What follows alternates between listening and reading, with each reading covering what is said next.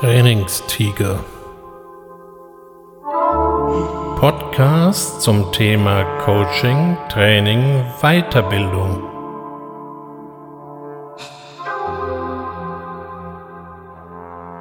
Herzlich willkommen zum Trainingstiger. Haben Sie an den heutigen Podcast bestimmte Erwartungen? Erwarten Sie doch mal nix. Erwartungen sind so eine Sache.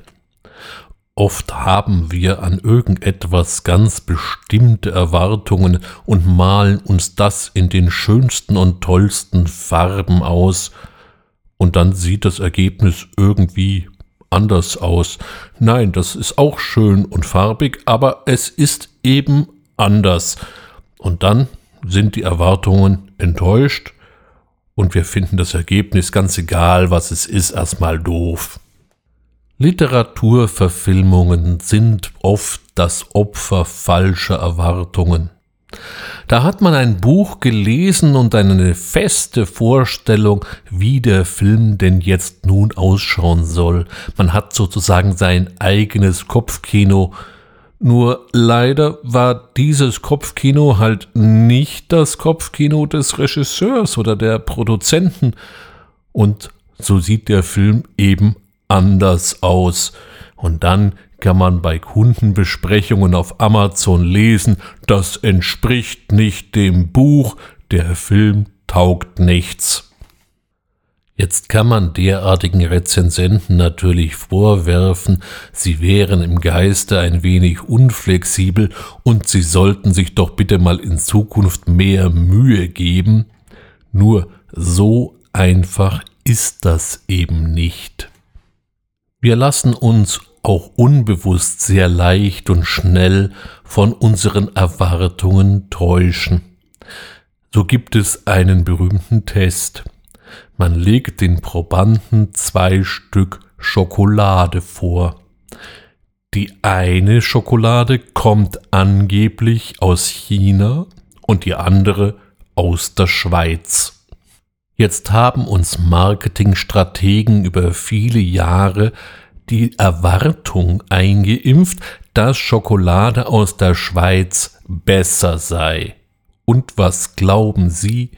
Die Mehrheit der Probanden sagt, dass die angebliche Schweizer Schokolade besser schmecke als die aus China. Die Auflösung dahinter, es gibt überhaupt keinen Unterschied zwischen den beiden Stücken. Sie sind von dem gleichen Hersteller, haben die gleiche Rezeptur und der Hersteller kommt weder aus der Schweiz noch aus China. Wir sind also unbewusst das Opfer unserer eigenen Erwartungen geworden. Derartige Erwartungshaltungen können auch durchaus physiologische Züge tragen.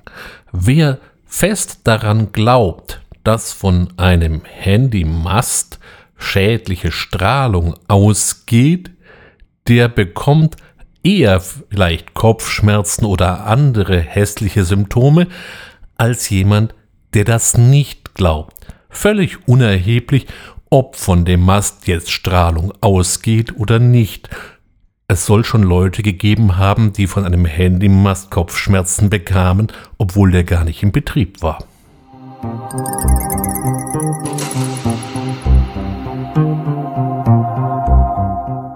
Wieso reite ich heute so auf diesem Thema Erwartungen rum?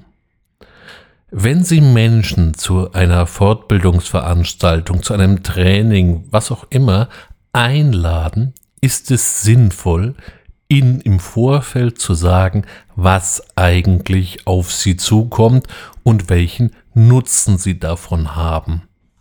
Sehr häufig wird auf Management-Ebene entschieden, es ist Zeit, die Mitarbeiter auf einen bestimmten Bereich oder in einer bestimmten Disziplin zu schulen oder eben zu trainieren.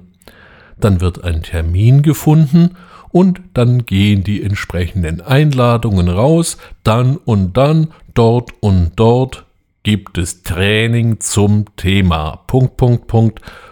Und man hat sich pünktlich einzufinden.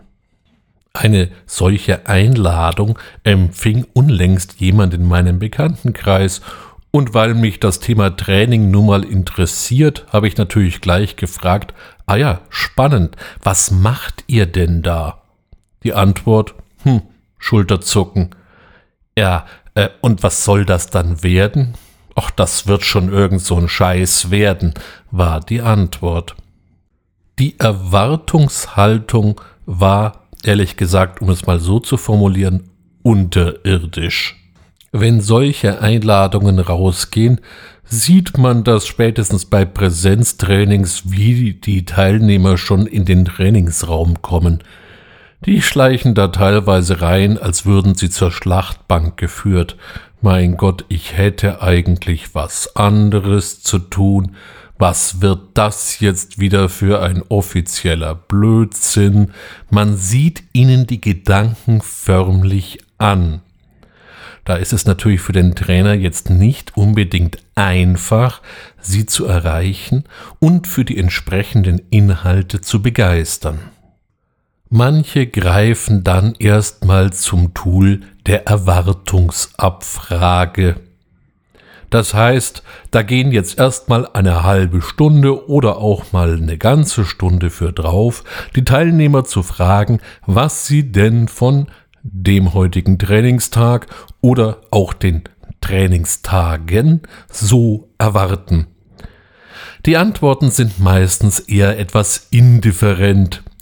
Naja, ich lass mich mal überraschen, das ist ja noch das Positivste. Eigentlich sollte mal jemand antworten, woher soll ich's denn wissen, wenn du's nicht weißt? Nun gut, derartige provokante Antworten finden nicht statt, man will es sich ja nicht gleich am Anfang mit dem Trainer versauen. Auf der anderen Seite können Sie als Trainer auch nur verlieren, denn haben Sie eine mitarbeitende Teilnehmerschaft vor sich sitzen, stehen Sie nachher mit einem Blumenbeet, das ist kein Blumenstrauß mehr, nein, mit einem Blumenbeet von Erwartungen da, die sie eigentlich, naja, vielleicht in zwei Wochen erfüllen könnten, aber sie haben halt leider nur zwei Tage Zeit. Sie können also nur verlieren. Sinnvoll ist es also, um nicht in einem Schlamassel aus enttäuschten Erwartungen am Ende unterzugehen, im Vorfeld ganz klar zu kommunizieren, was im Training passiert und was der Teilnehmer am Schluss davon auch hat. In der Einladung zum Training sollte also eine Vorabinformation drinstehen, einerseits zum Nutzen, zur Notwendigkeit und auch zur Dringlichkeit. Warum machen wir das Training jetzt und nicht erst in drei Monaten? Wie wir vorhin gesehen haben, glauben Menschen an ihre Erwartungen.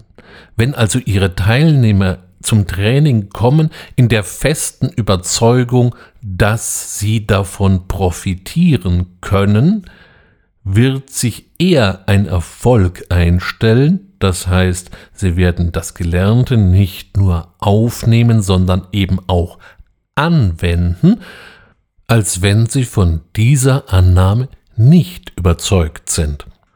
Um jetzt hier die Sinnhaftigkeit und den Nutzen eines entsprechenden Trainings zu transportieren, ist es auch sinnvoll, mal kurz zu beschreiben, was man tun wird.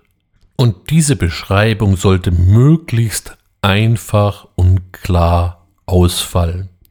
Es ist unfassbar, wie oft man in Trainingsbeschreibungen so Buzzwords lesen kann wie ganzheitlich, strategisch, kompetenzorientiert, erlebnisorientiert, praxiswirksam und so weiter und so fort.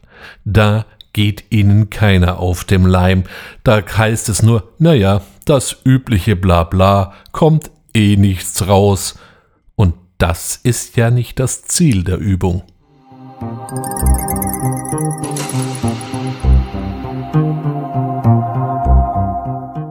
Apropos Ziel. Es ist sehr sinnvoll und auch zielführend, bei der Vorabinformation auch ein ganz klares Ziel für die Teilnehmer auszugeben. Was können sie danach? Was, und zwar ganz konkret.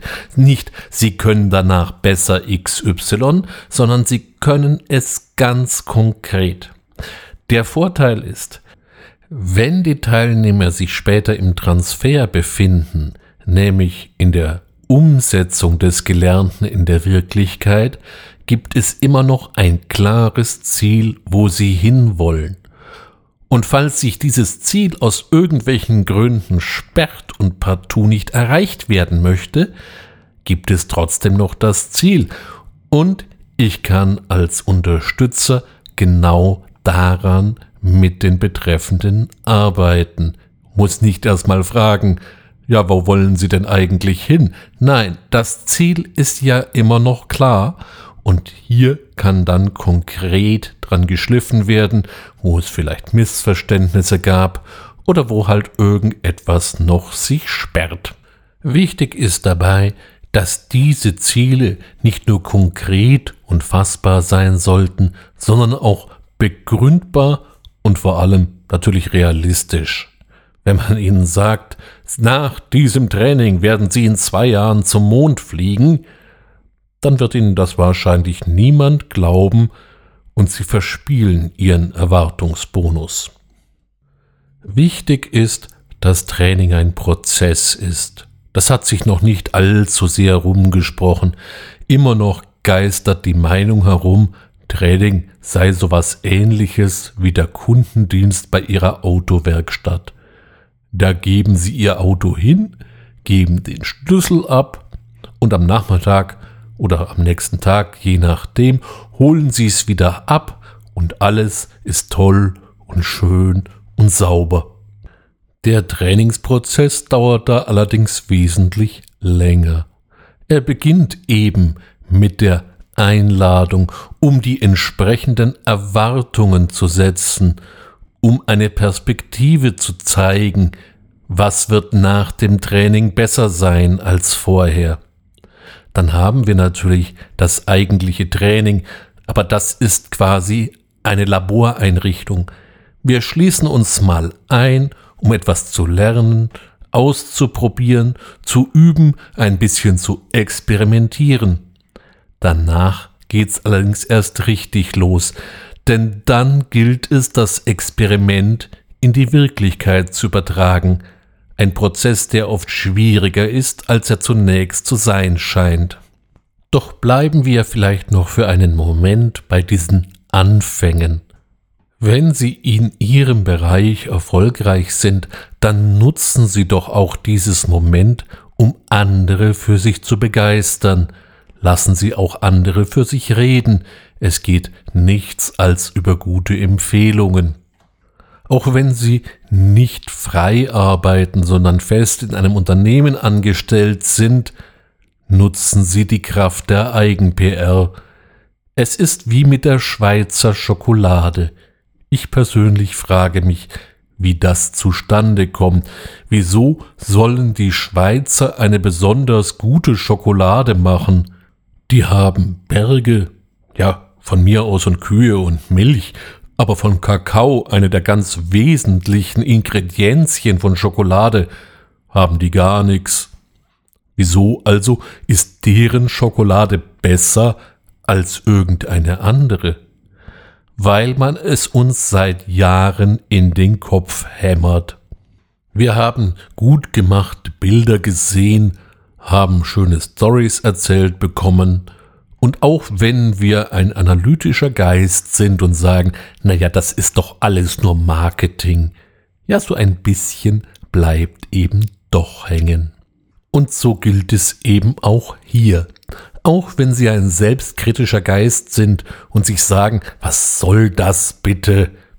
Was anderes erwartet man von mir ja schließlich nicht. Kein Mensch würde sich hinstellen und sagen, ich bin der schlechteste Erklärbär im Land. Nein, das würde wahrscheinlich niemand sagen. Sie können natürlich sagen, ich mache das anders als der Rest. Ich mache das besser, schöner, toller. Nur Wichtig ist natürlich bei all diesen Aussagen, dass dem auch Daten folgen. Sonst platzt die Bombe. Und Placebos alleine wirken nun mal nicht. Denn sei es wie's mag, die Schweizer Schokolade schmeckt, auch wenn sie aus der Schweiz kommt, nicht wirklich schlecht. Also nur gackern und dann keine Ei legen führt zu nichts. In diesem Sinne werde ich mich jetzt wieder ums Eierlegen kümmern, wünsche Ihnen noch eine gute Zeit, freue mich auf ein Wiederhören. Bis bald, Ihr Ulrich Wössner. Thank you.